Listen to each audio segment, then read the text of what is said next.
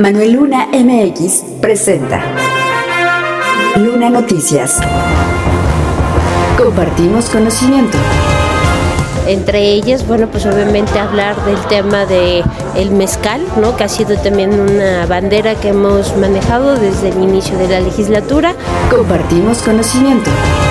Pues tendremos un año eh, muy activo, muy dinámico en materia económica. Vienen anuncios importantes en materia de inversión, de llegada de nuevas empresas. Luna Noticias. No podemos ir al paso 3 sin hacer el primero o el segundo. Y a mí me ha funcionado bien trabajar. Cuando yo trabajo se me han dado las cosas. Gracias por compartir. www.lunanoticias.com Síguenos en Spotify. Estatal. De acuerdo con la diputada presidente de la Comisión de Asuntos Internacionales, Carla Aguilar Talavera, entre los pendientes en la Cámara de Diputados se tiene la denominación de origen del mezcal, así como fortalecer grupos de amistad a nivel internacional. En el primer tema, afirmó que buscarán aprovechar el último periodo de sesiones de la Cámara de Diputados para que nuestra entidad tenga una ley relacionada con el mezcal que se produce en territorio estatal. Lo anterior refirió.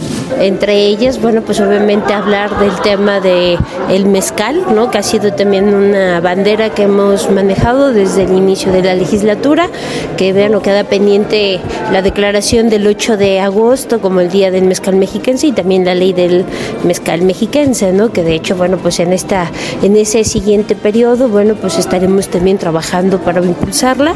Con intención de brindar certeza jurídica a los productores de esta bebida, ya que la entidad cuenta con 15 municipios productores y que buscan la denominación, pero además agregó que cuatro de ellos se encuentran ubicados en el Distrito 7 y son quienes generan la producción en más del 70% del propio producto a nivel estado. Resaltó que este es un tema que ya ha compartido con la gobernadora de la entidad, Delfina Gómez, por lo que existe un interés de generar las condiciones en favor de los productores mezcaleros en el Estado de México. Finalmente, señaló que también está pendiente la generación de amistad a nivel internacional en favor de los artesanos mexiquenses y en favor del turismo hacia nuestra entidad.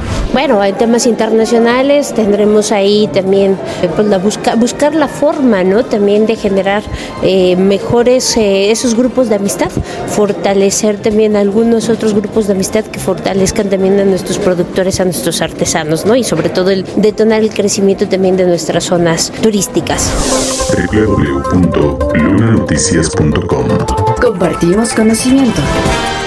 De acuerdo con la secretaria de Desarrollo Económico, Laura González Hernández, el recién iniciado 2024 será un año muy dinámico en materia económica, además de que se centrarán en estrategias de materia regulatoria con base al presupuesto. La funcionaria estatal informó que para este año vienen anuncios importantes en materia de inversión, así como la llegada de nuevas empresas. Pues tendremos un año eh, muy activo, muy dinámico en materia económica. Vienen anuncios importantes en materia de inversión, de llegada de nuevas empresas, eh, de la confianza que están mostrando en el Estado de México.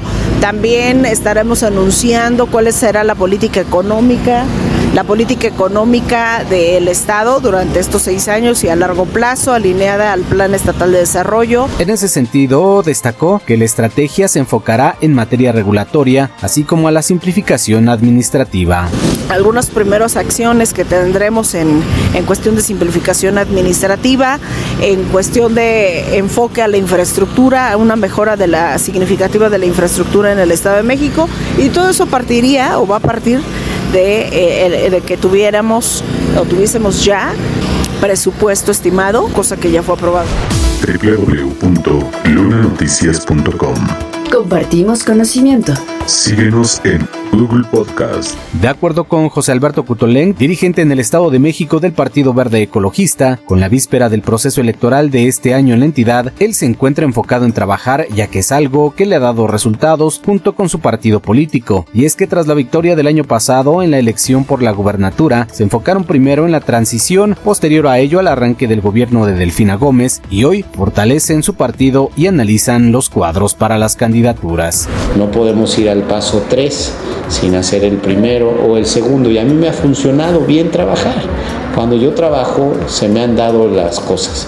Entonces, eh, enfocado en trabajar, y ya eh, Dios dispondrá. Yo creo que sí vamos a poder sumar y aportarle al Estado desde distintas maneras. Recordó que en el caso de las elecciones de 2018 y 2021, en algunos municipios a ellos les fue muy bien, superando incluso a Morena. Hay muchos municipios en los que en el 21 y en el 18 salimos por encima de Morena. ¿eh? Eso que te dice que hay cuadros del verde que le guste y le guste, son mejores o más fuertes que los del PT o los de Morena. No es todo el estado. Hay muchos otros en donde el verde es mucho menor que Morena y que incluso algunos, pocos, que el PT. Entonces, pues los datos están.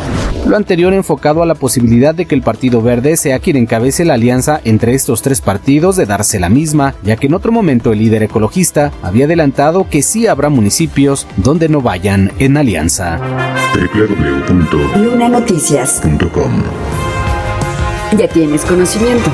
Compártelo.